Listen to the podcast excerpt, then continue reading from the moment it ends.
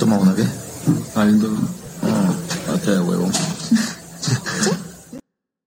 Queridos amigos, muy, pero que muy buenas noches. Bienvenidos una vez más por acá a nuestro espacio de debate en losmillonarios.net y en las 5 de Millos. Bienvenidos, bienvenidos, bienvenidos tras este animadísimo, para nada, para nada, para nada animado. Bucaramanga cero, Millonarios cero, un partido que bueno, todos esperábamos tal vez un poquito más de Millonarios, un poquito más de esos jugadores jóvenes que hoy recibieron una gran oportunidad para brillar con el equipo, pero pues desafortunadamente las cosas no se dieron. Y no se dieron no precisamente porque hayan sido los jóvenes, creo yo, los que hayan fallado, sino tal vez en la jugada clave del partido, Larry Vázquez no la pudo empujar en dirección al arco, le faltó un poquito ahí a Larry. Y bueno, también pues una buena noche del portero Aldair Quintana que evitó otras dos de Beckham David Castro y por ahí pues se fue yendo el resultado del partido sin mayor novedad para Millonarios eh, en el marcador, que pues era lo que todos esperábamos. Cuatro puntos entonces lleva Millonarios en el momento en esta campaña. Se ubica parcialmente, eh, ah, no mentiras, parcialmente no, porque ya todos los partidos de la fecha 2 están jugados. Se ubica entonces Millonarios en la posición número 4 de la tabla. El primero, increíblemente, es Fortaleza, recién ascendido de la categoría B. El segundo es Santa Fe el tercero Águilas Doradas, que fueron los equipos que ganaron sus dos partidos iniciales, y el tercero, pues es nuestro amado Millonarios, que está al día con los partidos y viene pues de ganar este título de la Superliga la semana anterior. Em, en ese sentido, bueno, vamos a revisar un poquito la línea de tiempo del partido cómo formó Millonarios. Vamos a hablar un poquito ahí acerca del tema. Buenas noches para todos, bienvenidos. Carlos Bejarano, Sebastián García, Snyder Montenegro, Alberto Rueda, que nos saluda desde Sydney, en, en Australia. Juancho Fonseca, Sebastián Calvo, David Trujillo, la señorita, la señora, perdón, Erika B. Azules Noches, familia embajadora, un saludo muy especial para ella. John Wick, Juan David, Sebastián Martínez, Javier Avellaneda, Javier Gómez, David Forero, Luis Medina, Sebastián Martínez, Black Joker, Alejo Aidí, Ojeda, Diego Peraza, Diego Torres, Andrés Contreras, eh, Ricardo Parra, Cindy González y bueno, todos los que están ahí en el chat. Muchas gracias a ustedes por acompañarnos esta noche. Eh, hablemos entonces ahora sí un poquito del planteamiento inicial y de lo que sucedió en el partido. Primero, mencionar pues que Millonarios llegó a este partido con las siguientes bajas, las siguientes bajas. Danovis Vanguero, Juan Pablo Vargas, David Macalister Silva, Juan Carlos Pereira, Daniel Cataño, Santiago Jordana, Luis Paredes, Jader Valencia, Diego Abadía, Edgar Guerra, Samuel Asprilla y Daniel Ruiz. Eh, un total de 12 bajas eh, para este partido, algunos de ellos pues por supuesto que serían titulares en el equipo del profe Alberto Miguel Gamero. Eh, Millonarios entonces formó, pensaba yo en la previa que iba a ser un 4-3-3, finalmente terminó haciendo un 4-2-3-1, lo mismo que Millonarios siempre ha jugado.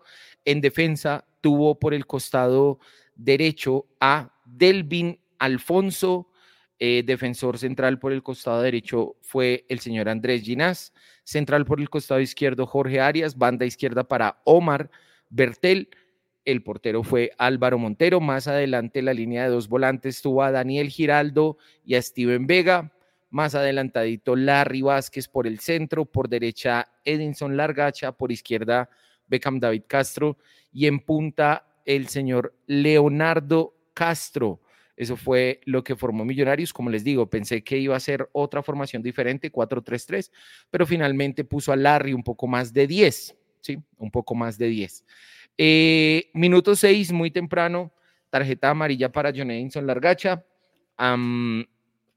por una falta.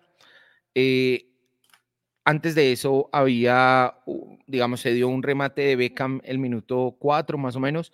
El arquero la alcanzó a desviar, se fue por fuera. Eh, como les digo, amarilla para Largacha, minuto 6, luego un cabezazo de Larry. Minuto 29, una tarjeta amarilla también para John, perdón, para Jorge Arias. Luego, em, en el intermedio se dio la sustitución, salió Largacha y entró Sander. Armó la misma figura, pero ahora con Sander de extremo. Hablaremos un poquito de eso. Luego llegó Leo, una llegada de Leo, entra al área, se resbala, se cae, no pudo finalizarla bien. Luego Larry la erra con el arco solo, la, jugada de la cual todos estamos hablando. Una tajada providencial de Montero minuto 53. Cabezazo de Larry que se va alto. Se metió un perro en el primer tiempo, en el segundo tiempo se fue la luz. Luego remata Beckham desde el costado izquierdo y evacúa bien el portero Aldair Quintana.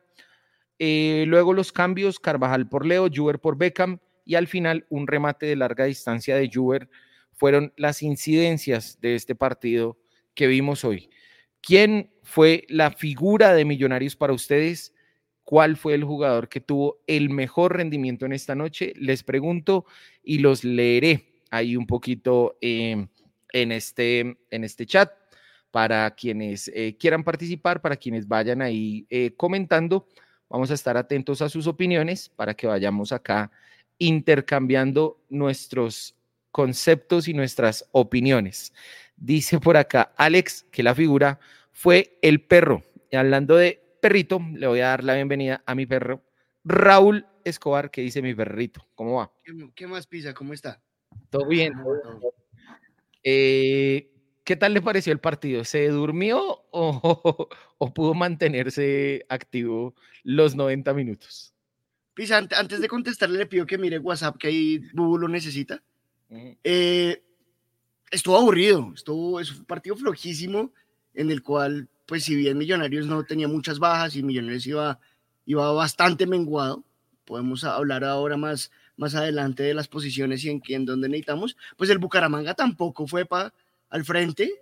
Eh, yo esperaba un poco más del Bucaramanga del local también. No, el Bucaramanga no quiso ser protagonista, ¿no? Para nada, ¿no? Entonces eso, nos dio un partido bastante tranquilo, ¿no? Bastante, bastante tranquilo para Millonarios. Tuvieron una llegada de gol, la, la, que, la que saca Montero.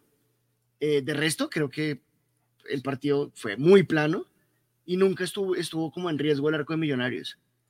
Bueno, veo acá opiniones divididas acerca de cuál fue la figura del partido para el lado de Millonarios. Diría yo tal vez el mejor jugador eh, de Millonarios. ¿Cuál sería el mejor jugador de Millonarios. Veo opiniones divididas, dice por acá Arias, Vega, Montero, Delvin, Delvin, Montero y Arias, Montero, Giraldo, Beckham, David, Montero salvando el partido, el venezolano Delvin, partido de entrenamiento para Gamero, dice por acá, Montero o Vega, Dicen por acá, faltan los extremos, Largacha muy verde, Beckham 50-50, y Juber no va a volver a jugar junto con Guerra, dice él. Bueno, y Juber entró, ¿no? Larry o Beckham, dice por acá Cristian Pardo, Delvin y Arias. El mejor fue el electricista. Raúl, para usted, ¿quién pudo haber sido en un partido realmente difícil de encontrar una figura de millonarios por, por digamos, el marcador más que todo? Porque yo creo que en medio de todo, Millonarios no le puso el pie al acelerador, no fue tan intenso, no generó tanto fútbol, pero considero que no fue un mal partido de Millonarios. ¿Usted quién cree que fue el mejor del conjunto embajador, eh, querido Raúl? Para mí el mejor jugador de, Millonarios fue Arias. Es un partidazo Arias, sí, me parece que, que, fue el mejor jugador. Y ahí y al ladito, eh, Alfonso, lateral derecho, creo que es un upgrade muy grande pasar de Perlas a Alfonso para Millonarios y, eh, hoy lo demostró. Para mí jugó muy bien. Ok, ok, bueno, comparto esos dos jugadores, comparto esos dos jugadores y le voy a preguntar a nuestro amigo Diego Parra, primero, si pasa la prueba del alcoholímetro hoy, Diego. Vale, fuera de eso, ¿cómo vamos? bien, bien, bien, bien, bien. Diego, eh, ¿quién fue la figura del partido para usted? Dándole la bienvenida una vez más acá a nuestro debate de losmillonarios.net. ¿Qué más? ¿Cómo vamos? Eh, para mí, a mí me gustó mucho lo que hizo Leo Castro. Me parece que para estar peleando solo arriba prácticamente hizo mucho pivot, eh, generó opciones de gol. Fue como, como el jugador que se nota que es como más constante en la titular y, y, claro. muchas veces no se vio como el 9-9 de área, sino bajando a ayudar porque realmente no teníamos creación y, esos, esos pivots y toques de primera de Leo Castro estaban rompiendo por los costados al Bucaramanga y fue lo que más me gustó junto con lo de Delvin. Delvin es un jugador que los, los tres partidos que ha jugado, los cuatro partidos que ha jugado, me parece que, que ha demostrado porque se trajo a Millonarios, muy sólido en defensa. Le falta un poquito en ataque, pero, pero pues atrás no hace nunca pasar eh, miedos. Mire que, mire que yo creo que los jugadores que mejor funcionaron hoy dentro del eh, el esquema de Millonarios fueron los que han sido habitualmente titulares en lo que va de este semestre y lo que viene de antes. Hagamos la cuenta, hagamos el repaso. Eh, en el arco, em, eh, Montero, creo que cuando lo llamaron apareció de buena manera. Por derecha, Delvin, que es el que viene siendo el titular, lo hizo bien. Ginás, por supuesto, también bien cuando lo llamaron. Por ahí, de pronto, el desajuste de Ginás en la jugada que tapa Montero. Creo que. Y en otra, y en, otra. Yo a Ginás pues, partidazo, digamos, Gina es el mejor jugador de, el mejor central del, del FPC para mí hoy en día, pero si lo vi hoy como falto de, no sé si de tiempo o de qué es, pero sabe que ahora, que hablamos de, de Ginas ahí, perdón, yo me, yo me le metí pisa, eh, yo sí vi físicamente al equipo un poquito más afectado. Sí, estaban como un poquito tiesos. Sí, me pareció.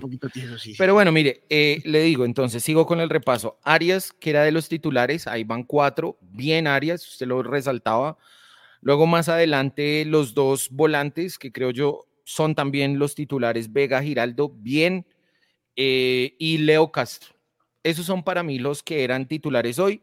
De 11 teníamos entonces a seis titulares, los tres defensas, los dos volantes y el delantero. Los otros cinco pues son jugadores que han venido siendo emergentes, que como Larry estaban jugando en una posición donde no es habitual que él juegue, y como Bertel, pues que sí va a ser un titular, ha sido un titular, será un titular, pero que el que venía ahí era Vanguero. Entonces, yo creo que en medio de todo eh, eh, se sintió esa, esa participación buena de parte de los titulares. Diego, ¿qué opina?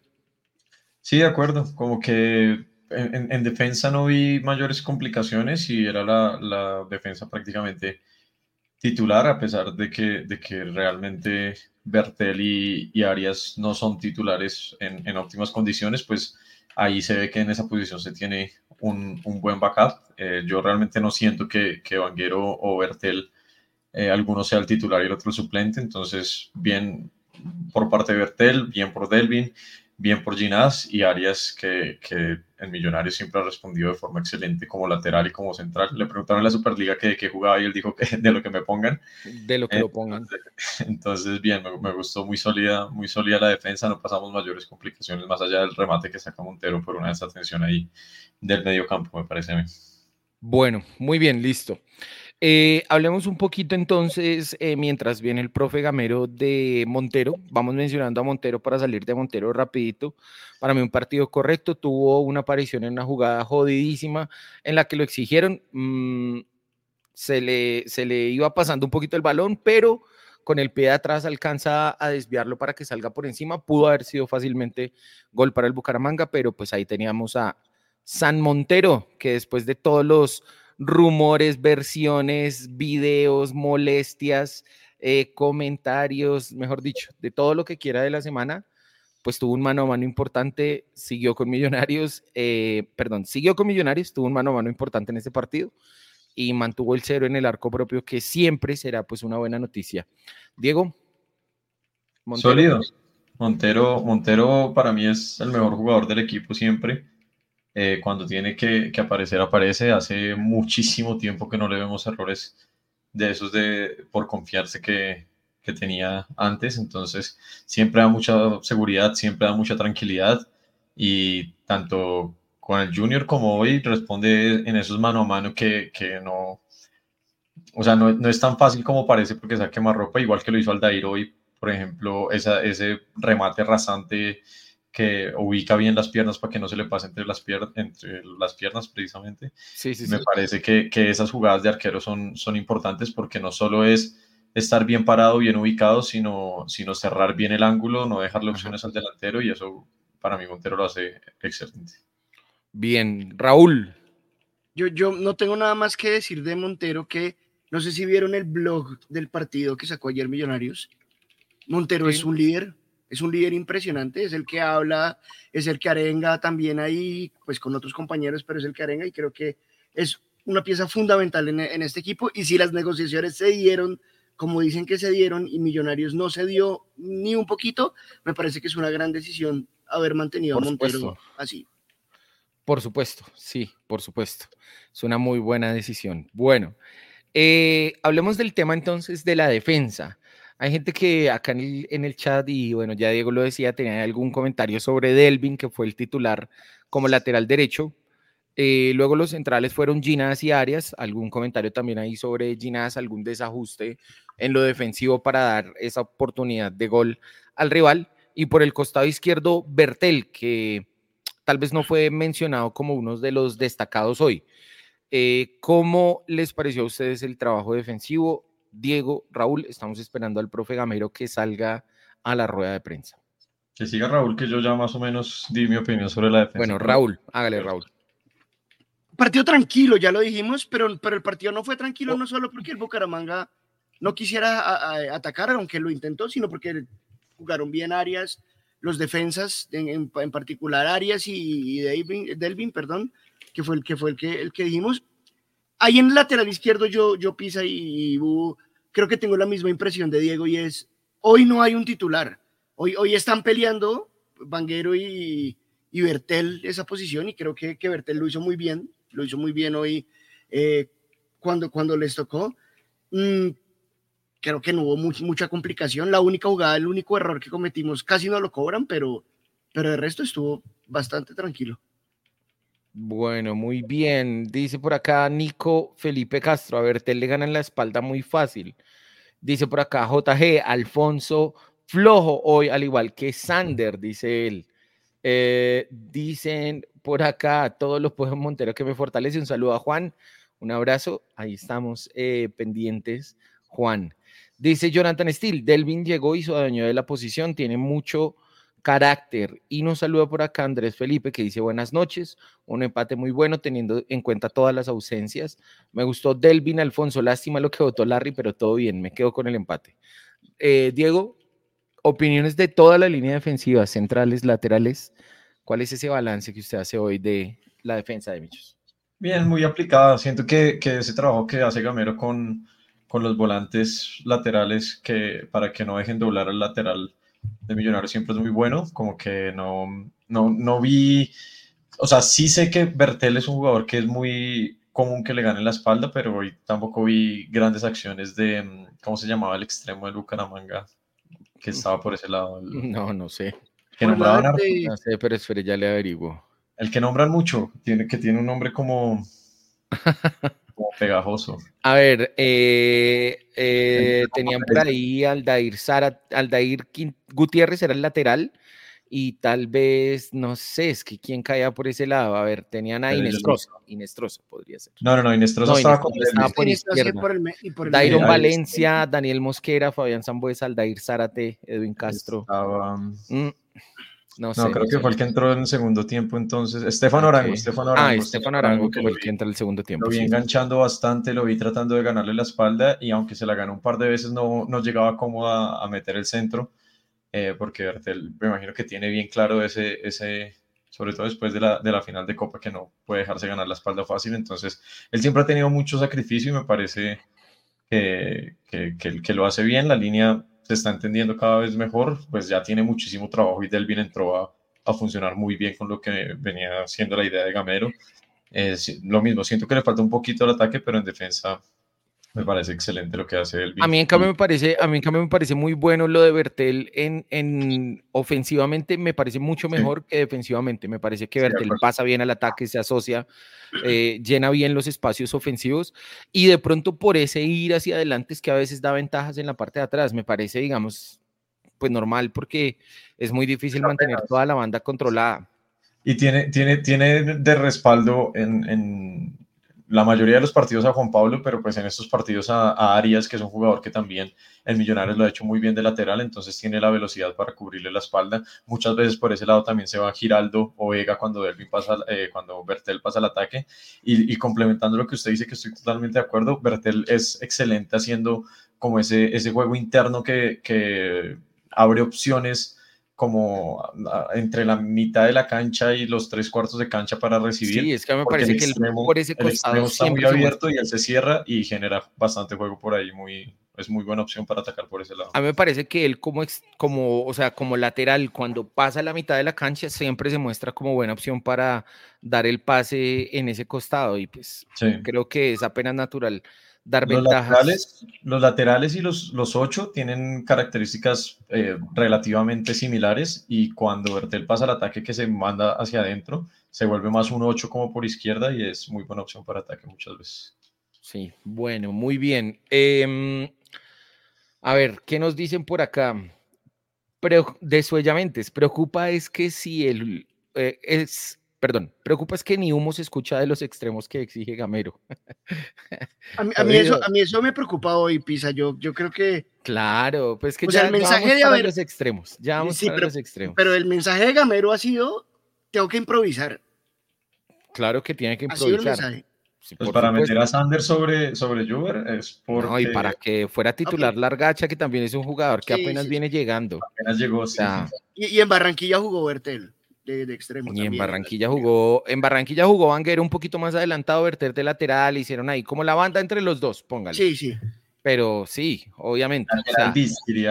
sí. en, las cápsulas en las cápsulas. es que sabe cuál es el problema, sabe cuál es el problema que ah, Desafortunadamente no, no, no, estoy en Bucaramanga para preguntarle al profe Gamero, pero lo que sí quisiera preguntarle es, o sea, con toda la buena onda, porque acabamos de salir campeones de la Superliga y tal, pero si el profe decía que antes le faltaba un extremo izquierdo, ¿cierto?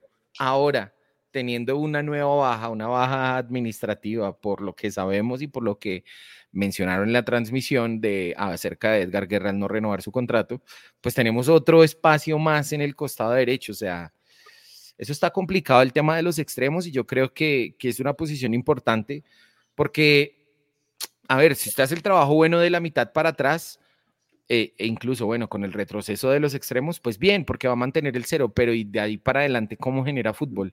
¿Sí? Tiene todavía que mejorar mucho eh, sobre todo en el costado derecho, porque hoy Largacha no, no me pareció brillante y Sander me pareció tal vez por el mismo nivel y en el mismo corte de, de Largacha, ¿sí? Pero es que viene volviendo también, ¿no? Sander de No, por supuesto, por supuesto. Tiene sus matices. Y, no es su posición. Tiene sus matices. Es que es, es claro, no es su posición. Pero, pero también, yo, yo lo dije el, el debate pasado, esto, a mí me preocupa esto es por el recambio. Porque yo entiendo, yo creo que cuando vuelva Daniel Ruiz de el, desastre de la selección Colombia sub-23, cuando vuelva Cataño de su lesión, no vamos a jugar con extremos. Pero en algún momento los vamos a necesitar y es ahí donde necesitamos que en el banco Gamero levante la cabeza y no vea lo que vio hoy, que era, tengo un lateral derecho. Sí. Y lo va a poner de extremo. No, es que, o sea, es que la, banca, la banca para hoy era, digamos, una de esas bancas que uno dice, está suave, está, está mermada. Sí, obviamente. hace, hace rato que no, que se, que se murió el tema de Oscar Cortés, lo desconvocaron de la selección. Oscar Cortés va para, va para Europa. Va para, sí, Rangers, creo. Va para Irlanda, exacto. Pero, pero bueno, también, también ojo que hoy improvisamos el 10, porque Larry jugó de 10. Sí, sí, sí. Pero, pero para mí me parece terrible esa decisión de Gamero. Pero pues que. Pero ¿y qué más hace? ¿Y qué? ¿Y qué hace? Pone a pues Castro y, si, uno se pone a pensar, si uno se pone a pensar de los tres ochos que tenemos, el, el más ocho es, es Daniel. Escocia, Escocia, perdón, no Irlanda, sino Escocia. Larry, Larry y Steven tienen mucho más corte de cinco que de ocho. O sea, usted hubiera pues, preferido darle esa responsabilidad a Daniel y poner a Larry y Vega más atrás. yo pensaba, yo lo que pensaba. El pasado contra, contra Medellín, le mete un centro en la cabeza a Leo llegando al área, se lo, se lo pone en la cabeza y Leo lo cabecea para afuera. Mm. Y el pasesote que le mete a Guerra para el cuarto gol es, es impresionante. O sea, para que si Arevalo no es 10. y generador de juego, creo que Daniel es mucho mejor que Larry. Pero Arevalo también es 8, ¿no? Sí, es 8, 6. Sí, ahora, ahora Larry, perdón, dije Irlanda, perdón. Larry sí había jugado en esa posición. El partido que le jugamos al, a la, le ganamos al América en Cali, en el cuadrangular. sí primer cuadrangular 2023. Sí, no, pero, por supuesto es diferente, es diferente porque, o sea, yo, yo siento que para que usted se desempeñe bien en una posición del campo, lo primero que tiene que hacer es haberla jugado bastante y, sentirse cómodo jugando esa posición. A mí me parece que Larry hoy, si bien es un jugador que canaliza bien, que da buenos pases, que e intenta ubicar bien el espacio, que se desmarca con una gambeta corta, sí, hace, todo, hace muchas cosas bien, pero tal vez sí le falta un poco más de conocimiento sobre la posición para poderlo interpretar, pues digamos a un nivel similar al de Macalister Silva, que me parece que, que hoy se sintió que hizo falta. Luego, si Macalister no está, pues tiene que estar Cataño, si Cataño no está, tiene que estar Ruiz. Y hoy los tres son bajas, los dos primeros por lesión y el último por el tema de la convocatoria de la selección Colombia. Sí. Igual, igual también no, o sea, tampoco hay que meterle tanto dramatismo a que este equipo es el que va a enfrentar la liga y no tiene nada, porque, o sea, el, año pasado ya nos pasó con la Sudamericana y había rotación y había muchos, muchos más titulares en el campo y que esto es, mm, echarle la culpa al cuerpo médico también me parece absurdo cuando todas las situaciones de, de, lesión que hemos visto, la de Cataño no vi cómo se lesionó, pero la de Maca se notó, la de Jordana se notó, o sea, los jugadores que están afuera es, es, es por el, por golpes. Por tan fuerte la pretemporada que, que, ya empezó con partidos como una final de Superliga y no, no, se, no juegan suavecito, juegan a matar. Entonces, no, no, o sea, no digo que este equipo vaya a ser el que enfrente la liga, porque el año pasado nos faltaron jugadores, fue para Sudamericana, no para la liga. En la liga clasificamos tranquilos. Entonces, si a este equipo le toca jugar 10 de los 20 partidos de liga, yo sé que va, va, va a sacar adelante muchos partidos. Lo preocupante es la Libertadores, no la Liga. La Liga son ocho clasificados y Millonarios tiene de sobra equipo para clasificar. Pero el problema Es, la, Libertadores, que estén bien para la Libertadores, que estén... Eh, y, para eso se le da manejo a partidos como este, en los que tal vez si fuera muy importante, Maca y Jordana podían jugar, pero como es un partido al que se le puede dar trámite, mejor se les da descanso y se guardan para el siguiente. Bueno, pero yo ahí digamos que voy a ser bueno, voy a ser bueno con Millonarios, con el equipo, con Gamero, con mi propia incluso salud mental y voy a decirle que cada día trae su propia afán y que todavía la Libertadores pues está un poco lejos. hay que buscar soluciones, por supuesto, hay que buscar mejores niveles, pero pues digamos, yo, yo creo que si de aquí a la Libertadores, que es en abril, en estos eh, dos meses largos, tres casi, no se pueden recuperar pues la mayoría de los lesionados que tenemos y que son titulares, pues ahí sí es de, preocupar, de preocuparse mucho. Sí, pero yo creo que hoy hay posiciones y jugadores eh, que se van a ir recuperando eh, a través del tiempo, sí, que están haciendo pues el camino para volver y que cuando vuelvan van a aportar mucho. Ya el tema es obviamente pues que equipos similares a este, planteamientos similares a este, protagonistas, van a ser los que vamos a estar viendo en la liga y ahí tal vez es donde hay que ver, que buscar un poco más de trabajo eh, y un poco más de mejoría en el nivel de algunos jugadores, que creo yo que fue lo que tal vez faltó hoy un poco. Trabajo no me refiero a que el profe no trabaje, sino a que probablemente este equipo como se paró hoy, probablemente no, seguro es el primer partido que juega este equipo como se paró hoy porque es la primera titularidad de Largacha. Eso tengámoslo claro. Pero otras posiciones, otros jugadores en el campo, probablemente sí sea la primera vez que compitan eh, de esta manera juntos y yo creo que pues ahí hay que dar un poquito de espacio. Les quiero preguntar, amigos, y a la gente en el chat que están eh, también hablando ahí del tema, ¿Cómo vieron ustedes el trabajo de los dos volantes de Millonarios? Yo tal vez esperé que fuera un poquito más ambicioso en el sentido de formar un 4-3-3 y buscar que Larry y Giraldo estuvieran progresando constantemente para, digamos, comillas, armar un 4-1-4-1, ¿cierto? Pero el planteamiento del profe Gamero fue un poco más de seguridad, teniendo a los dos volantes atrás y dándole pues el paso a Giraldo cuando pudiera a la zona ofensiva. Espérenme que ya llegó el profe Gamero. Vamos a escucharlo, ¿listo? Eh, ¿Qué siente precisamente esas, sobre todo esa opción tan clara que se tuvieron? ¿Con qué, con qué sensación lo deja al final del partido? Gracias. Buenas noches para ti y para todos los presentes. Primero quiero agradecer la oportunidad para mandar en nombre del fútbol colombiano nuestra más sincera condolencia a toda a toda la familia de, de Víctor Luna, nuestro amigo nuestro compañero. mucha fortaleza para su familia y que Dios lo tenga en su santa gloria. Bueno, tú lo has dicho, fue un partido, por momentos fue de ida y vuelta, por momentos. Pero esa ida y vuelta no terminábamos en, en opciones claras de gol, ni ellos ni nosotros.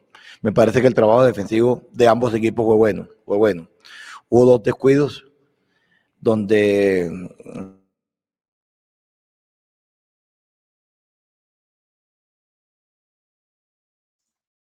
Hola Raúl, ¿cómo va?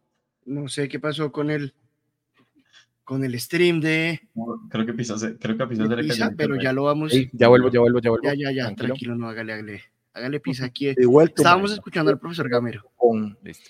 estructuras espejos.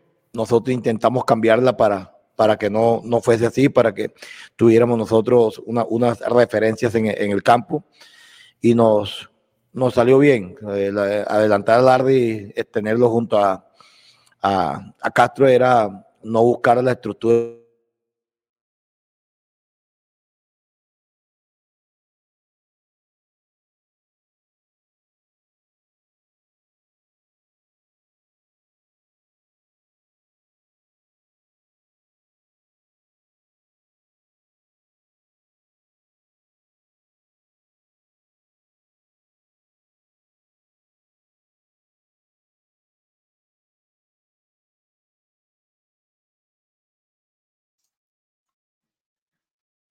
Bueno, en este momento tenemos problemas técnicos.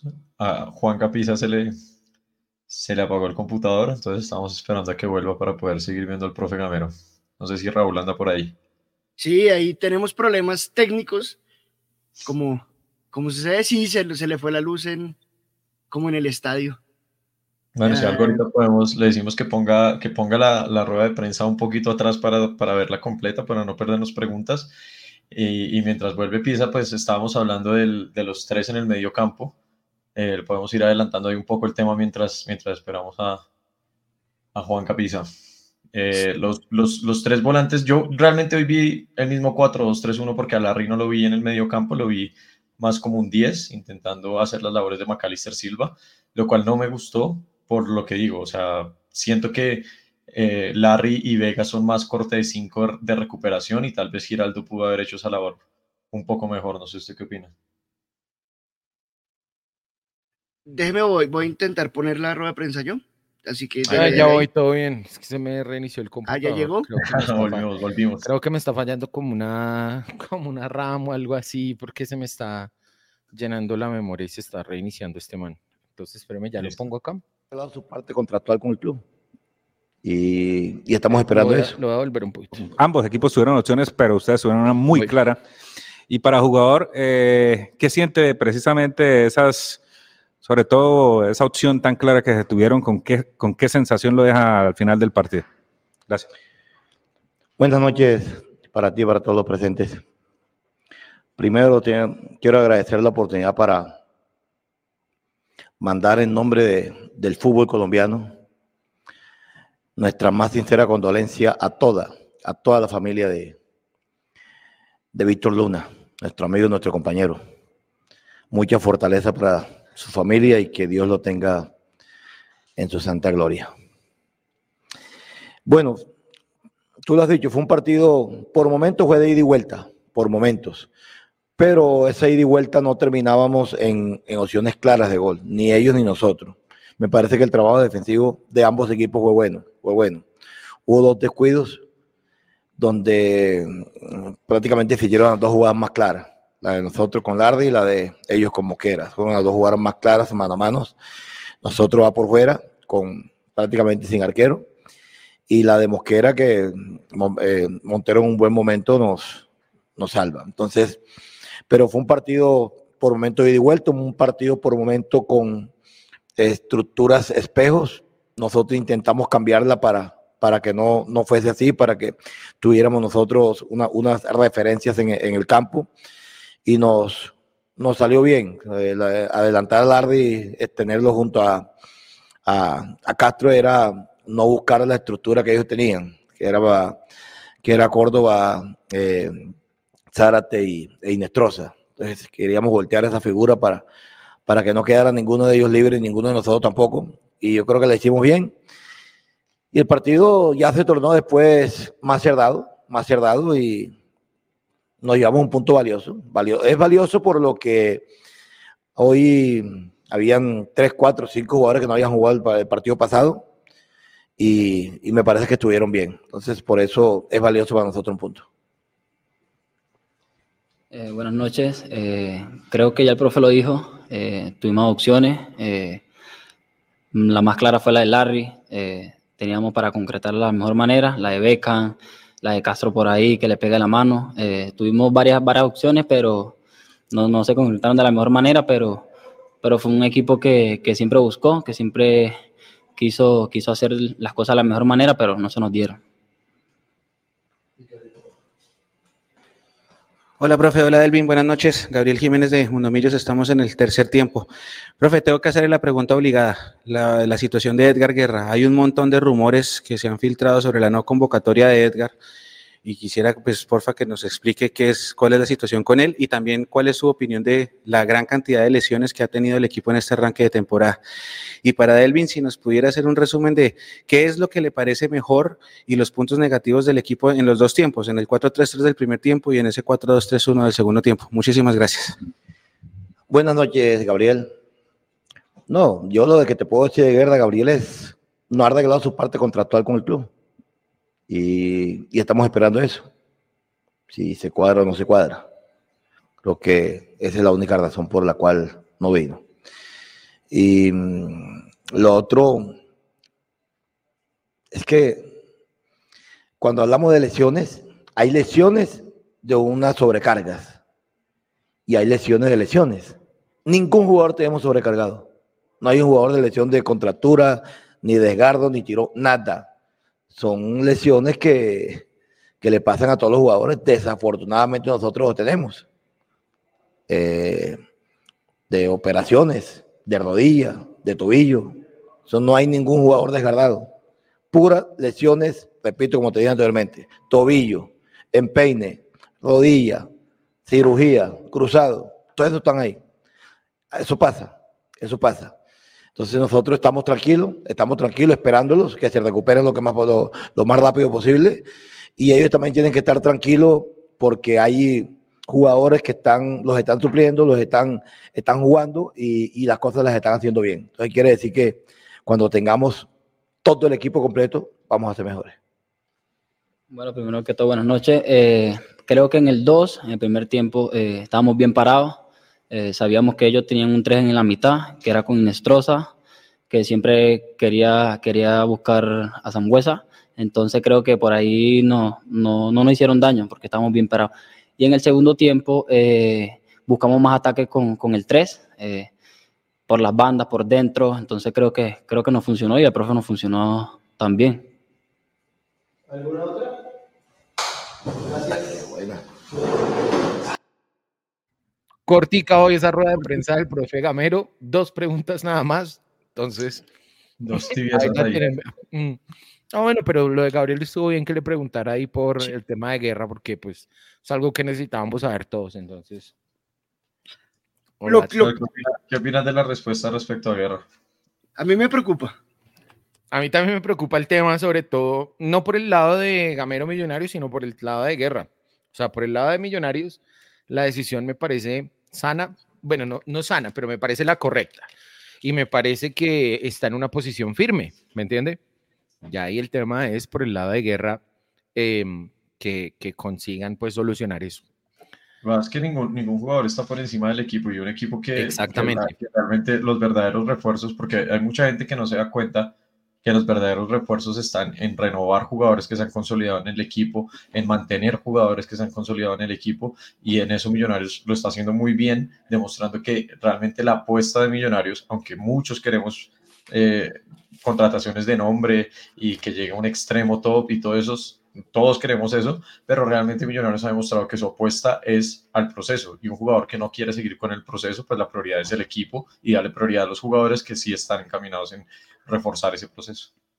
Ahora es curioso porque hace dos semanas Esa era la pregunta que le iba a hacer. Todos iban a decir, ah, bueno, o sea, espere, para ahí, Raúl, para ahí. Le hago la pregunta a usted y a todas las personas ahí en el chat para que nos para que nos conteste.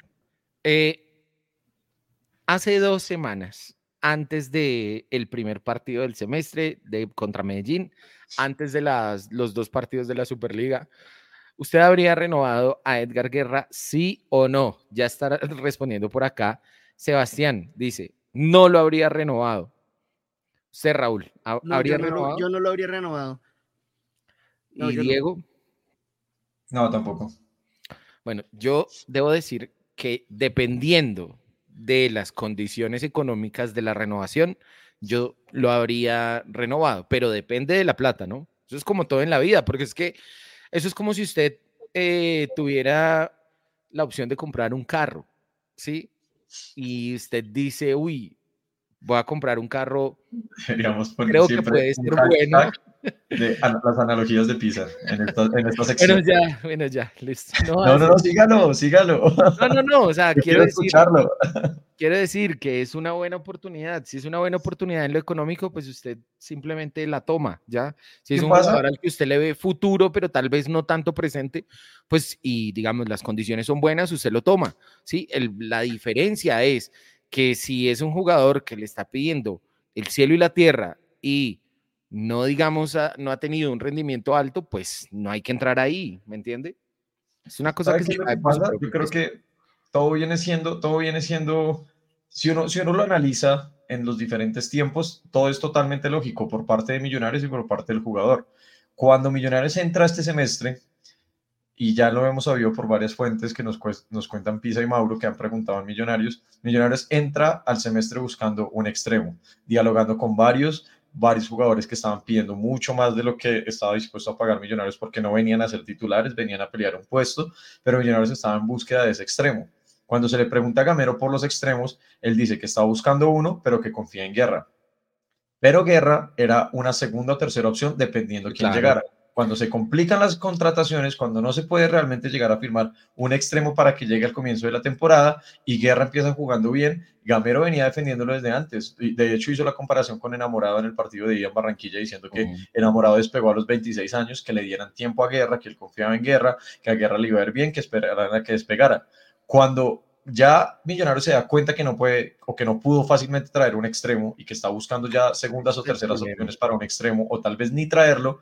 Y Guerra despega en los primeros partidos jugando bien porque no solo fue el partido que hizo los, los tres goles sino que hizo, hizo varias en lo que lleva pues ahí Millonarios le dice como, bueno, listo, no conseguimos un extremo, queremos seguir con usted. Y Guerra dice como, no, pero entonces ahora sí, ahora que estoy jugando bien, ahora sí me quieren firmar, pero hace dos semanas cuando estaban buscando un extremo no me, no me, no habían ofrecido ninguna renovación. Entonces ahí los dos están yendo al, menor riesgo. Aunque Millonarios le había ofrecido la renovación antes. Pero, pero no les parece muy raro. Antes. Yo, yo, yo esta no se la va a comprar a Gamero. Porque que no haya firmado después de tres partidos es que lo van a sentar. Porque, por, o sea, entiendo lo que acaba de decir Pisa. Por eso. No, no, pero, lo que acaba de decir Bubu, perdón, pero, pero es extraño decir que no ha arreglado con el club hoy después de tres partidos donde ya fue titular. Bueno, y también, también se mencionó en, eh, que hay unos temas de comportamiento difíciles en la semana. Yo sí que, yo, yo, es decir, yo, yo no tengo ninguna fuente, debo decirlo, solo escucho radio y leo Twitter, pero pareciera que ahí hay algo, no, no algo muy grave, pero sí hay algo más de fondo. El semestre, pasado, el semestre pasado, en un debate de local, un integrante de los millonarios.net, refiriéndose a Guerra y a um, Beckham, dijo que ellos querían consolidarse en el primer equipo porque tenían su cabeza en un equipo en el exterior, uno más que el otro. Esto para mí. Guerra realmente tiene su cabeza fuera de Millonarios y quiere irse a jugar fuera del ah, país. Pues es que para mí esto que dice acá mi querido amigo Jorge, a quien le mando un gran abrazo, es para mí, digamos, el error de parte de millonarios, porque es que, a ver, yo creo que de todas las situaciones hay que aprender, ¿sí? De todas las situaciones hay que buscar eh, cuál es el aprendizaje propio que puedo tener y el aprendizaje propio para millonarios en esta oportunidad creo que pasa por esto que dice Jorge. Si le creían antes, ¿por qué no lo aseguraron hace rato? Y si no le creían, ¿por qué no trajeron a alguien? Sí, yo creo que por ahí es por donde pasa la pregunta. Sí, porque esa, o sea, la, cualquiera de las dos respuestas, por cualquiera de los dos lados, lo que deja ver es tal vez un, un problema en la parte de la planeación deportiva. Sí, pero, deja ver un problema ahí. O sea, yo estoy de acuerdo, yo quiero decir que estoy de acuerdo, pero me gusta joder a ser el abogado del diablo. Y si llegan y el semestre pasado le ofrecen un contrato a Guerra y Guerra dice, no, yo quiero que me paguen 1.8 veces eso porque esa es mi aspiración salarial para renovar el contrato, Millonarios va a intentar bajar ese 1.8 a un 0.5 y van a empezar a negociar porque seguramente Guerra estaba pidiendo más. Entonces ahí dicen como, no lo podemos asegurar porque no creamos que valga tanto como lo que está pidiendo, estamos buscando un extremo y los, con los extremos ya sabemos lo que pasó, que igual digo, estoy de acuerdo en que Millonarios debió haber insistió más y debió haber puesto una mejor inversión para un extremo. Pero es que ese es el tema, es que ese es el quid del asunto, ese es el quid del asunto, amigo, que si usted no lo va a poder renovar, pues tiene que buscar una solución. Lo que pasa es que yo creo que acá el tema, digamos, el tema más relevante es que Guerra y su gente, su, eh, su, su empresario, son los que tienen el poder de negociación en este momento. ¿Por qué? En este pues porque al frente tienen una necesidad clara y evidente. ¿Sí y, y, Pisa, recordemos... El con el partido de hoy fue Guerra. pero, recordemos también que, que hay una legislación deportiva y hoy Guerra, hoy Guerra puede firmar con cualquier equipo en el mundo. Porque tiene menos de seis meses de contrato. Por supuesto. hoy Guerra puede firmar con cualquier equipo y yo siento que Millonarios lo que está haciendo es presionarlo para que renueve a ver si le saca algo puede ser uno de, los temas, pero hay algo que de, lo que ustedes hablaban o Si lo mantiene. o si lo mantiene. Hay alguien que ha confiado en Guerra más que su mamá y es Gamero. Obvio. O sea, creo que el jugador que más oportunidades ha tenido en, este Millonarios de los, de los juveniles ha sido Guerra. Y apenas ahora, digamos, yo, yo no voy a decir que fue una coincidencia lo de los tres goles, porque luego en el, en el partido siguiente jugó muy bien, en el partido contra Junior para mi Guerra juega muy bien. Ahora que, que, está despuntando pasa todo esto. Entonces no sé qué es lo que, lo que está pasando. Yo no, yo tampoco creo que debamos hacer un gran luto si, Guerra se va. Pero, pero sí me parece rarísima la situación y me parece raro en Gamero responder tan directo como es como en esta respuesta. Porque ustedes, ¿cuántas ruedas de prensa hemos visto nosotros tres de Gamero? le da tantas vueltas a, las cosas que decir, es que pero, no con el club directamente, me parece pues que es, que me parece que, digamos, ahí Gamero lo que muestra con eso es que es una decisión con la que él tal vez no está tan de acuerdo. ¿Me entiende? tal vez él no está tan de acuerdo y él quiere quitarse ese muerto de encima, decir, no, esto no es por mí. A mí me están diciendo desde Corp que no lo ponga y no lo pongo. Pero o sea, mal que viene un director técnico en Colombia hace las, las funciones de general manager, Pero es que una cosa es, una cosa es el negocio y otra cosa es el sí, Si Serpa llama a Gamero y le dice, no, hay que ponerlo. sí, claro. Sí, claro. Y, lo, y lo, que dicen, lo que dicen ahí en el chat, Gamero, Gamero lo que le estaba mostrando a, la, a las directivas con la titularidad de guerra es, vea, si no conseguimos un extremo de estas características, Guerra me va a funcionar y acá le voy a dar la oportunidad y vean cómo me está funcionando. Entonces, por favor, renuévenlo. Y si el semestre pasado no le creía porque no le creía nadie y ahorita los tres dijimos que hace tres semanas ninguno de nosotros lo hubiera renovado, y Gamero le tiene fe y Gamero le tiene confianza y lo pone y funciona, lo que decía Pisa ahorita. Entonces, en este momento, la sartén por el mango la tiene guerra. Y hoy fue el que más ganó. porque eso es básico, eso es poder de negociación. y ninguno funcionó. Ahí hubiera funcionado yo. Eso es poder de negociación, eh, Diego. Eso es negociación 101, one on one. ¿cierto? Eso es poder de negociación. Si usted es el que tiene en este momento la solución para un problema que tiene otra persona, pues usted le puede cobrar lo que quiera ¿sí? A menos de que la otra persona decida, en este caso Millonarios, darse el lapo y decir, no, pues no voy, no voy a esa y ya. Mis condiciones son estas y son estas y fin, ¿sí me entiende? Que creo yo que es lo que Millonarios hace normalmente. Y por eso hoy Millonarios no tiene a, va a poner un nombre sobre la mesa cualquiera, Ibarwen y se fue para Pereira. Siendo Ibarwen la primera opción que tenía eh, Millonarios Gamero, el que más le gustaba para el extremo derecho, ¿sí? Tenía unas condiciones con las cuales Millonarios no iba y no fue. ¿Me entiende? Así de fácil. Complicado el tema. Bueno, les quiero preguntar para que sigamos hablando y pasemos este tema de guerra que me parece muy interesante. Parece realmente un tema interesante. Hablemos de Larry Vázquez. ¿Cómo vieron ustedes a Larry hoy en esa función de 10? ¿Ustedes creen que ahí Larry puede dar mejores resultados a lo que mostró hoy? ¿Ustedes creen que lo de hoy, digamos, fue por irse acomodando al puesto, por ir entrando eh, en esa posición donde de pronto, incidentalmente, no sabemos cuánto se demore la recuperación de Maca, cuándo vuelva Cataño, cuándo vuelva Ruiz y cómo vuelva Ruiz, porque salió, eh, eh, con una herida, exactamente. Eh, ¿Cómo ven ustedes ahí el tema de Larry? Acá ya, acá ya opina alguien. Sí, no, no, ya. Larry a la cárcel, dice Wonderwits. ¿Cómo yo, yo el tema de Larry? ¿Sabe qué, Pisa? Larry está haciendo la que hizo Jordana en, en el partido con el Medellín yo también pensé que cuando entró Jordana, cuando vi la alineación, íbamos a jugar con doble nueve y no jugamos con doble nueve. Sí, sí, a Gamero le gusta mucho, mucho, mucho le gusta esta alineación, le gusta mucho este esquema y está tratando de poner los jugadores en, este esquema, muchas veces improvisando. Eh, esto, digamos, puede ser un problema de Gamero o el ancho de la nómina, pero está improvisando a Sander, a Bertel, a Vanguero, hoy a Larry, a Jordana al mismo, lo, lo improvisó ahí. O sea, Gamero ha buscado las soluciones. Sí. Con lo que tiene y en lo que tiene, ¿no? Sí, a mí no, a mí no, en particular no me gusta no ese. La evaluación es no, que no le No, ¿por qué? Porque Larry tiene un buen pase atrás. Corto, hacia los laterales. ¿sí? Tiene buen manejo, buen, buen filtro. Tiene buen, sí, sí, es buen jugador, ¿está? pero no es un 10.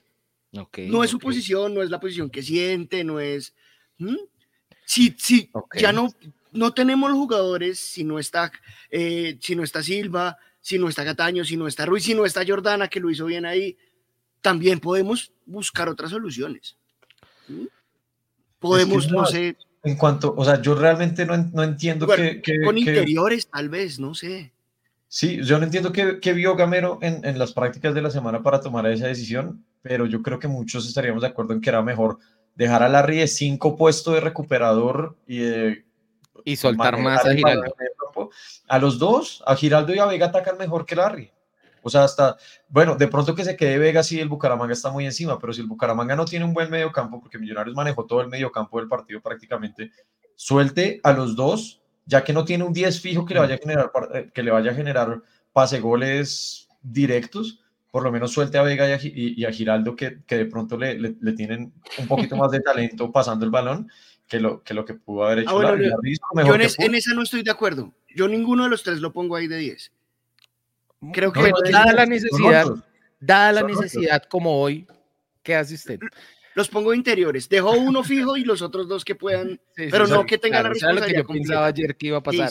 Como le decía hace un rato, un poco más 4-1, 4-1, pero pues digamos que entiendo que Millonarios sabe jugar más a su 4-2-3-1 y, cambiar una pieza es mejor pero, que cambiar ¿sabe qué yo, Pisa? todo el esquema. Que en algún momento Castro terminó haciendo eso, terminó bajando tanto que terminó jugando en esa posición y tratando de, pasarle los balones a Beckham. Y, si, y si Castro sabe hacerlo, entonces ponga Carvajal. Y pone a Castro un poquito más atrás. O, sí, pero o sea, Castro, Castro es muy bueno en el pivot, pero que haga la función de media punta como le hizo Jordana, no, no me siento tan cómodo. Bueno, y ahora, ahora la otra es que también uno pues eh, habla con el resultado y uno pues afortunadamente, digo yo, no es el futbolista y nosotros acá siempre ganamos, ¿no? Si Larry ah, hace el gol, si Larry hace el gol, era fácilmente la figura del partido, fácilmente, ¿sí? si Larry no, no se lo morfa de esa manera, que yo creo que es algo que le baja muchísimos puntos, porque pues era una definición, digo yo, pues clara, porque estaba prácticamente sin marca y con el arco completamente abierto. Pero es que es precisamente eso, o sea, de, de, de, en práctica seguramente lo han hecho mucho, pero en, en, en, el terreno, en un partido competitivo, ¿cuántas veces hemos visto a Larry pisando el área constantemente los 80, 90 minutos que juegue? Es un jugador que no está acostumbrado a pisar el área, no está acostumbrado a defender esos balones. Alguien, alguien con características diferentes a las de un 5. Dice acá Brian, Larry entró a ser de maca, no jugó un gran partido, pero si metía el gol hoy era Rodri. sí, obviamente. Pero Rodri el de la vaca. yo creo que también pasa por ahí el tema, ¿no? También pasa por ahí el tema. Eh, vea lo que dice acá Juan, dice, más allá de la que erró, él no se siente cómodo ahí, o bueno, más tal vez diría yo que no lo sentimos nosotros muy cómodo ahí. Dice, tuvo 18 pérdidas de posesión, no, no sé de dónde tendrá la fuente del dato, pero muchas gracias a Juan. Para mí fue un mal partido de Larry, pero creo que lo condicionó la posición. Debió haber puesto a Carvajal o tal vez a Kevin Cortés, dice él. Bueno, ahí tenemos entonces el tema. Yo creo que, que ese tema de Larry, pues es un tema a revisar, ¿sí? Es un tema a echarle un ojo, a ponerle atención, porque no por Larry, sino por el jugador que pueda llegar a estar ahí o cuál puede ser el cambio en el plan para poder tener em, pues un buen funcionamiento, un buen funcionamiento en ese sentido. Mm, ¿Cómo vieron ustedes a los extremos? Extremos hoy tuvimos a por derecha el amigo John Edinson Largacha, su primer partido como titular con Millonarios, y eh, por izquierda se tuvo al amigo Beckham David Castro, Beckham David que llegó a 44 partidos con Millonarios.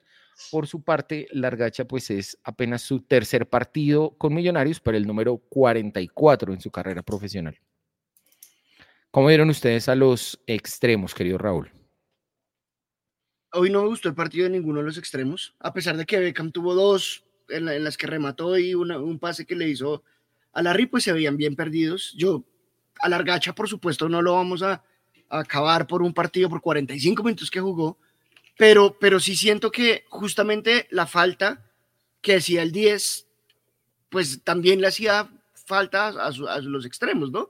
El quien, quien les filtrara los balones, quien los ayudara también, pues nosotros que, que podemos ver a, Maca en el estadio, sabemos que Maca no juega de 10, sino que va a los extremos también y juega y crea pequeñas sociedades hacia los lados y eso, pues eso no lo tiene Larry porque no es, no, no, no siente la posición y creo que, que pues fue un poco, un poco difícil para ellos. Mm, a mí me sigue preocupando el tema de los extremos, más allá de que lo he dicho muchas veces, lo voy a volver a decir, yo creo que Millonarios en su esquema habitual de cuando estemos todos los jugadores bien, no va a jugar con extremos, extremos, sino son Daniel Ruiz y Cataño o Jordana, bueno, no sé, no sé cómo, cómo va a ser, pero no es de extremo. Sí me preocupa un poco que no tengamos profundidad, que no podamos llegar ahí, que, no, que los extremos no puedan tener el balón, tocarlo.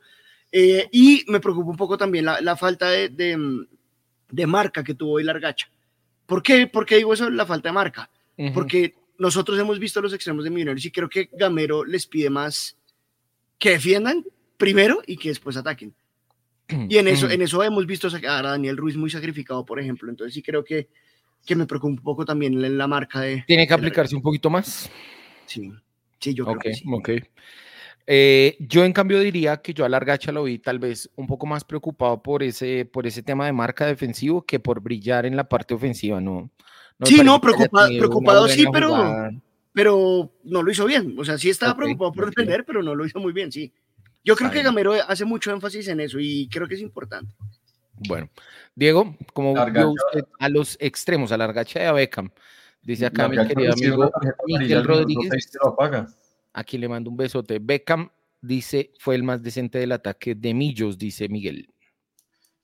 Largacha para mí lo apaga bastante la amarilla que, que recibe porque realmente si uno se pone a ver el, planteamiento táctico, no, es, no, son, no son extremos, no era un 4-3-3, sino era como, como un 4-2-3-1 muy similar al de siempre, pero con, no lo mismo de siempre. netamente ofensivos, sino que Largachi y Becan tenían mucha responsabilidad defensiva.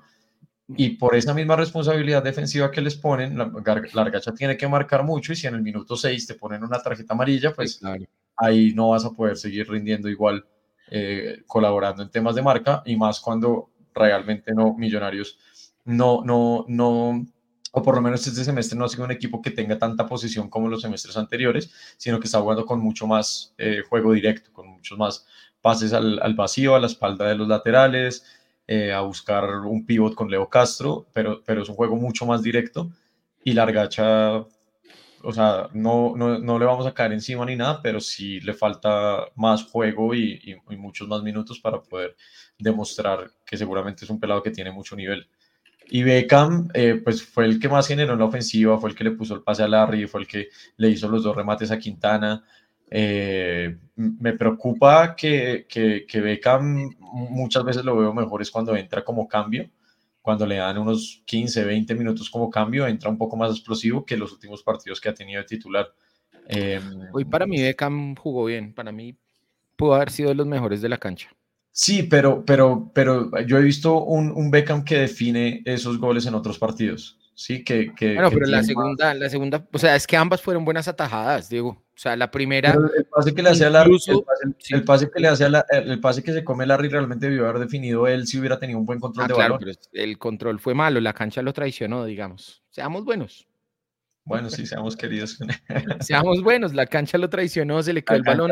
E igual creo yo que después tomó una buena decisión dándosela a Larry. Sí, sí, sí. O sea, para mí esa era la mejor decisión porque, a ver, él podría haber rematado, tenía ya el ángulo un poco más cerrado, venía el defensor a cerrarlo y Larry estaba quedando solo. A mí me parece que lo hizo bien eh, tomando esa decisión y luego los otros dos remates donde pues providencialmente aparece el arquero, digo yo, porque el primero lo alcanza a tocar con el muslo cuando se va agachando y sale prácticamente por entre las piernas hacia afuera del arco y en el, en el otro remate pues el arquero le cierra bien arriba con las dos manos, un remate potente. A mí me falta, a mí me falta de Beckham, yo sé que le estoy pidiendo mucho, pero me falta de Beckham la, jugada del crack. O sea, tiene, tiene muchas cualidades y tiene mucha, muy buena táctica y tiene una zurda impresionante. He visto que Beckham es el que mejor controla balones largos para, para bajar balones, es impresionante. Pero, pero un mano a mano uno tiene un montón de posibilidades como un regate, picar el balón, alguna vaina para definir los goles. Por ejemplo, yo no entiendo cómo Leo Castro se comió el tercer gol contra, contra el Medellín cuando tuvo tiempo y espacio para, para dejar al arquero en el piso. Ese tipo de jugadas es, la, que, la que todavía me hace falta de Beckham. Y digamos, el segundo remate que hace es por, porque hace un enganche mal y le queda ahí un rebote de sí. y puede rematar pero no es porque haya hecho una jugadota de, crack. Luego tiene la que le tiene que meter a Larry, a Larry y es que falla el control, se le queda el balón. Y la, y la, que, la que define tenía tiempo, espacio, pudo haber frenado, pudo haber enganchado hacia alguno de los dos lados, pudo haber buscado otra opción que rematarle durísimo al arquero. Entonces, como la, como la opción más, con, menos eh, herramientas, termina siendo la, que, la, que, la decisión que toma. Muchas veces lo vi llegar a la banda y hacer un enganche mal o tirar un centro a la carrera porque no tenía otra opción. Entonces todavía le falta como lo, que podría ser un Daniel Ruiz o lo que podría ser un Cataño, que es sacar una jugada de crack para ponerse en la cabeza, ponerse en la cabeza al delantero, como lo hizo en la de Larry, por ejemplo. Frenó, miró bien y ahí la hizo bien. Pero las otras dos sí fueron como igual que le faltó un poco más a Beckham. Diría yo que de esa parte de, de los cuatro que tuvimos hoy ahí, que fueron Beckham, y Juber por el costado izquierdo, aunque Juber entró muy poco, la verdad. Y Largache y Sander, el mejor para mí, eh, con facilidad es Beckham hoy. Sí, ya toca pues ahí seguir viendo, seguirlo trabajando y seguirlo llevando a ver si,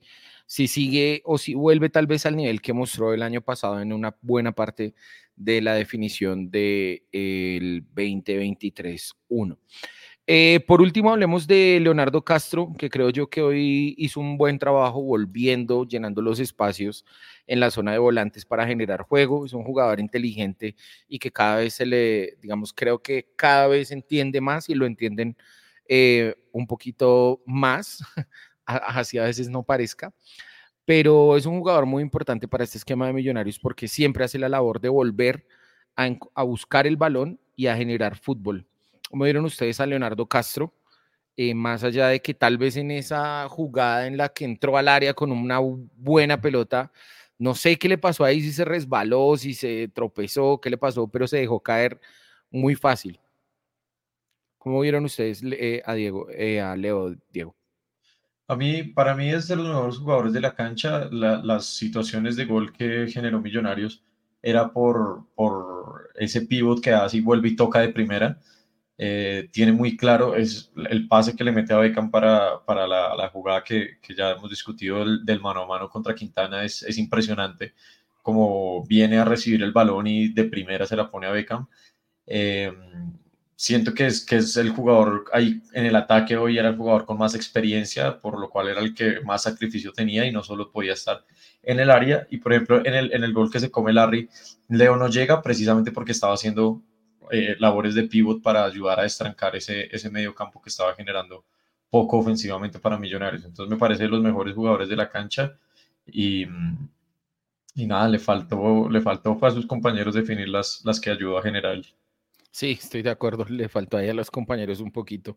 Dice Miguel Leo, sacrificio y ganas. Le hizo falta un compañero. Dice por acá, buenas noches. Leo es un crack. Un saludo al señor Ricardo Ariza. Espero que esté muy bien. Y Juan David Ordóñez, porque Gamero no lo refresca a tiempo o no lo acompaña bien. Dice Luis Medina, a Leo se le fue la pelota y apenas sintió que lo tocaron, pensó en cobrar con falta. Es uno de los mejores de millonarios. Y Juan Pirabán dice, Leo siempre es de buenos partidos y mucho sacrificio, pero si antes no le llevaban un balón con 3, 10, hoy menos. es verdad. Raúl. Eh, eh, para, mí, para mí el último comentario resume mi posición.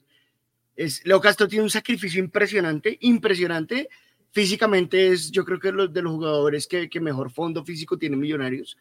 Lo que corre es, impresionante, pero si no le llevan el balón, si le toca a él enganchar dos, tres jugadores y, se resbala porque ya llega ahí, eh, pues es muy difícil. Leo no, no puede, digamos, no tiene la capacidad tampoco, no es Messi, para bajar a mitad del campo y enganchar todos los jugadores, pero, pero creo que, eso, que hace un muy buen partido hoy, que es muy inteligente también, volviendo para para tratar de arrastrar y para tratar de llevar el balón, pero hay que acompañarlo. Y entonces ahí volvemos al debate de los extremos del 10, bueno, esos debates que ya tuvimos aquí hoy, que, que por supuesto no los vamos a volver a tener, pero creo que el mejor Leo Castro, por lo menos este año, ha sido con Jordana. Y eso, eso nos muestra algo y nos muestra es que necesitamos acompañarlo. Ok. Sí, yo también creo que a veces necesita un poco más de compañía ahí. Tal vez ese eh, el planteamiento con Jordana que le abría espacios, que le llegaba, que le generaba juego o incluso un planteamiento con un 10, McAllister o le hace hoy Larry que le pueda quitar un poquito más de marcas y le entreguen la pelota más redondita, más redondita en el área. ¿sí? Eh, esto que dice acá Juan de Música, más de una vez tiró buenas diagonales y ni lo miraron. Eso no solo pasó hoy, eso ha pasado mucho. Mientras en este paso de Leonardo Castro por, por Millonarios, me parece que él siempre intenta esa diagonal corta para desmarcarse y pocas veces son las que realmente le ponen eh, la cantidad de balones que él se merecería para poder eh, finalizar todas esas jugadas. hablemos de los cambios. Hoy el principal cambio que tuvo Millonarios fue eh, Sander Navarro, que entró en la posición de extremo por derecha. Yo pensaba, yo pensaba en el intermedio que el profe iba a refrescar esa banda metiendo a Sander como lateral y proyectando a Delvin al ataque. Sin embargo, pues tomó la decisión eh, eh, al revés, proyectó a Sander como extremo. Ese fue pues el, principal cambio que tuvo Millonarios. Después, eh, los otros cambios que tal vez no tuvieron tanto tiempo fueron Carvajal por Leo y Juber por Beckham. Estaban diciendo ahorita que Carvajal no, no, no lo han visto muy metido en los partidos en cuanto a la velocidad y a la entrega que tiene que tener en la parte de adelante. Pero bueno, esos son comentarios. Yo vi un comentario de alguien que creo que se llama Luis Eduardo Martínez que dijo que no vio la cancha. Sí, sí, sí, sí, sí.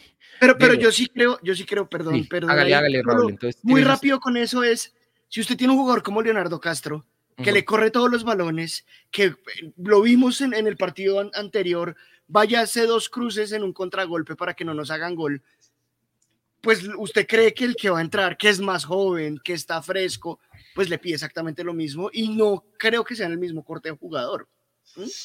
Pero sí creo que, creo que se nota muchísimo desde la parte de la presión y la parte física cuando, cuando sale Leo y entra Carvajal, pero yo más, más que pensar que es un jugador perezoso o cualquier otra cosa que se pueda imaginar la gente, creo que es porque es un corte distinto de jugador. yo siento que, que, es más nueve, que es más... Carvajal y no tocó el balón. Sí, no, no, no tocó. Y, y, y Juber hizo un tiro al arco un tiro al arco bueno, un tiro al arco bueno. Sí, tenía. pero ese es Juber, ¿no? O sea, Juber no es, es, de pegarle al arco. Y por el lado, y por el lado de Sander es lo que yo les lo decía al principio del programa. Viene, viene llegando. Perdón, Raúl, pero lo de, Juber, lo de Juber no es necesariamente malo, porque a veces me parece que a Millonarios le falta eso por momentos, pegarle un poquito más, probar un poquito más e intentar un poquito más eh, meter, ponerle problemas al arquero al menos. Sí, y, y, y digamos, no tenemos un gran cobrador de tiros libres y el que más cerca ha estado de pegarle a los tiros libres con peligro eh, es Juber, no, no, no ahorita, pero sí cuando empezó, empezó a, entrar a Millonarios. A mí me parece que sí se necesita eso. Leo también intentó pegarle afuera hoy una vez pero nos falta, nos falta pegarle afuera. Y lo de Sander, pues estamos improvisando lo de extremo a un jugador que además lleva, ¿cuánto, llevaba sin jugar? ¿Dos meses, dos meses y medio? desde el partido contra el América ya. Sí, entonces también, también, pues digamos, es un jugador que viene apenas acondicionándose y creo que es, es complejo. Yo, yo, yo creo que Gamero es demasiado, no, no sé si la palabra es terco o insistente con los perfiles de los jugadores. Lo hemos dicho aquí con los centrales, que si no es, si es derecho tiene que cobrar la derecha, si es sur tiene que la izquierda.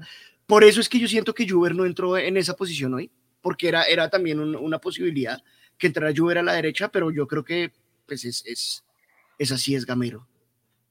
Sí, a Gamero no le gustan los perfiles cambiados, a él le gustan los perfiles naturales, porque si le gustaran los perfiles cambiados, habría metido por el costado eh, eh, derecho, perdón, a Juber antes, o Juber por izquierda, Beckham por derecha, ¿sí? Algún, alguna cosa de ese estilo, pero prefirió meter a Sander por ahí, bueno. Diego, ¿cómo ve usted a los cambios? Sander, Carvajal y Juber. Pues, realmente el, único que jugó fue Sander y, y, pues uno no puede condenar a un pelado que lleva un montón de tiempo sin jugar y que no está jugando en su posición. No, estoy de acuerdo, estoy de acuerdo. Entonces, él, él, él, hizo lo que, lo que sabe hacer, que es estar aplicado en marca, bien ubicado, peleando balones y, y, al ataque, pues es un jugador que no, o sea, no son sus características, sus características son defensivas. Entonces, muy complicado como caerle encima o criticarle que, que hizo un enganche de más, que hizo el pase tarde o algo, porque pues él está acostumbrado a recuperar balones y mandársela al medio campo y que el medio campo genere, no ser el que genera. Entonces muy complicado en, ese, en ese aspecto. Y los otros dos realmente no, no siento que, que merezcan ni siquiera una calificación y una opinión porque no, no, no alcanzaron a jugar los suficientes minutos como para opinar sobre ellos. Bueno, dicen por acá, sin embargo, Sander al iniciar el segundo tiempo se vio un poco más incisivo hasta que se cansó y empezó a trotar. Juan Guerrero, por eso no entró de lateral, porque apenas viene volviendo. Eh, dice por acá, igual hoy fatal que entrara un lateral como extremo, ya había pasado en la Superliga, y meta a Juer al 88. Bueno, esas son las sensaciones que deja este empate de Millonarios. Queda entonces Millonarios con cuatro puntos en la tabla y se alista Millos para el próximo partido que será acá en Bogotá. Próximo partido que viene para Millonarios es el miércoles 31 de enero, recibiendo a Alianza FC, el equipo de nuestro amigo. Alianza Vallenata, Alianza. Alianza Vallenata. Alianza Vallenata.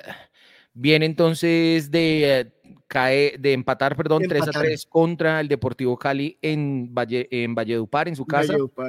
Formó en el arco con Carlos Mosquera, por derecha Navarro, Figueroa, Pedro Franco y Saldaña por el costado izquierdo. Más adelante tuvo a Castillo, Roycer Colpa y a Manjarres. Y en ofensiva tuvo a Emerson Batalla, a Mayer Gil y Andrés El Topo Rentería. Ahí vamos entonces ya mencionando a, ese equipo que viene para Millonarios. Llegan dos jugadores, Pisa, yo no sé si van a estar en el partido contra Millonarios, pero va Sherman y va Rangel. Rangel para, para ese equipo. No, no creo que alcancen a llegar el miércoles, aunque nosotros sabemos que en el FPC esos equipos que, que están muy necesitados no, no le dan rango de espera a los jugadores. Es probable que vengan, pero bueno, es un equipo que yo lo vi, yo vi el partido con el Cali, es un equipo bien luchador, se quedó con 10 jugadores bien temprano en el partido y no se dio, no se dio, no, no se rindió. Eh, bueno. recordarle a la gente que el partido es a las 6, ¿no? A las 6. No, se, no se vayan a... 6-10, 6-10. Sí. 6-10, bueno, gracias. Si salen a las 6 de la oficina, tienen 10 minutos para llegar porque el horario es bueno. Bueno. Diego, despedida para el día de hoy, eh, luego de este empate de Millonarios, un punto como visitante, sigue ahí Millonarios sobre la media inglesa, ganando de local y empatando de visitante. 12 bajas que le pongo ahí en el contexto. Y pues creo yo que en medio de todo se pudo sacar relativamente adelante el partido. Yo creo que, que el, el, partido del miércoles va a tener una nómina bastante similar, pero pues cambia por lo menos el tema de la localía, de jugar en la altura, de jugadores acostumbrados a, presionar en la altura, que, eso hace que Millonarios sea mucho más fuerte de local, entonces lo veo como con más esperanzas para sacar una, victoria el, el miércoles. Entonces, eh, nada, un partido de trámite hoy, creo que había que darle descanso a muchos jugadores, cuidar a muchos lesionados, no forzar a nadie, tener en cuenta que necesitamos tener esa nómina eh, fuerte y poder cuidar a esos jugadores en cuanto a físico, en cuanto a temas médicos, para cuando ya sea hora de jugar la Copa Libertadores. Eh, y, el partido contra Alianza puede ser algo bastante similar. De pronto algún jugador que no esté tan golpeado o algo pueda iniciar en la titular. Y alguno que pueda volver, sí. De pronto tal vez darle, darle un descanso a, a, Delvin, a Leo Castro, que no creo, porque igual pues eh, no... Está temprano en la temporada. Sí, está muy temprano. Sí, está muy temprano y no, y no se han visto como desgastados, ni cansados, ni nada. Hasta ahora estamos empezando, entonces creo que puede ser una nómina muy similar, pero pues esperemos que la localía y alguno de los jugadores que no estuvo hoy pueda volver y, y, aporte para, para, tener un juego más dinámico y con otros cinco goles el, el miércoles. Sí, para mí acá, Diego, el tema es que después de esa Superliga, eh, estos partidos que vienen son prácticamente, si uno los quiere ver de esa manera, la pretemporada de la Copa Libertadores, eh, con obviamente la obligación pues de clasificar en el grupo de los ocho, que pues digo yo, en una liga de 20 equipos, clasificar en un grupo de los ocho primeros me parece que pues para Millonarios debería caerse por su propio peso, pero pues antes se complicaba, ahora ya no tanto, entonces hay que hacer eh, esa obligación, hay que cumplirla y seguirse preparando, como bien lo decía usted, para el tema de Copa Libertadores. Muchas gracias, Diego, feliz noche para usted, ahí nos hablamos. Un abrazo, Raúl, un abrazo, Pisa, que estén bien. Bueno, un gran abrazo, chao. Y mi querido amigo Raúl Escobar, despedida para el día de hoy. Le mencionaba ahorita Diego, tras el empate de Millonarios y con todo el contexto que ya hemos hablado en esta horita larga. Pisa, esperar que vuelvan jugadores no solo para este partido, sino para la seguilla, que yo creo que es la complicada, porque viene, jugamos con, con Tolima, América y Nacional. Tolima, América Nacional. Ibagué, Bogotá, Medellín, y creo que esa es una seguilla importante, porque esto es con, con, ellos estamos peleando, esto es la entrada a los ocho. Creo que también es importante empezar a ahorrar para cuando empiece la Libertadores, eso creo que es, clave. De acuerdo, de acuerdo. Hacer esos ahorros. Entonces. Ahorros en puntos, ¿no? En puntos, sí, claro. Hay que ahorrar, hay que ahorrar digamos, empezar a, ganar puntos para, para que después no estemos colgados. Entonces, yo sí creo que no hay que forzar a los jugadores, que tienen que volver cuando tengan que volver. Por ahora, estamos en un momento de la temporada que nos puede, que podemos darnos, entre comillas, ese lujo. Entonces, no, no vería con malos ojos que se repita una nómina similar a la que, a la que vimos hoy con algunos cambios tal vez tácticos, pero, pero pues ahí vamos también empezando a engranar como equipo en este 2024. Listo, don Raúl, muy bien, muchas gracias por haberse pasado por acá, por participar en nuestros programas. Un saludo para usted, nos vemos en estos días. Nos vemos. Bueno, chao. Le mando un saludo acá a Andrea Neiva que dice, en el camping ganamos en nuestra casa, igual siempre estaremos alentando. Claro que sí, Andrea.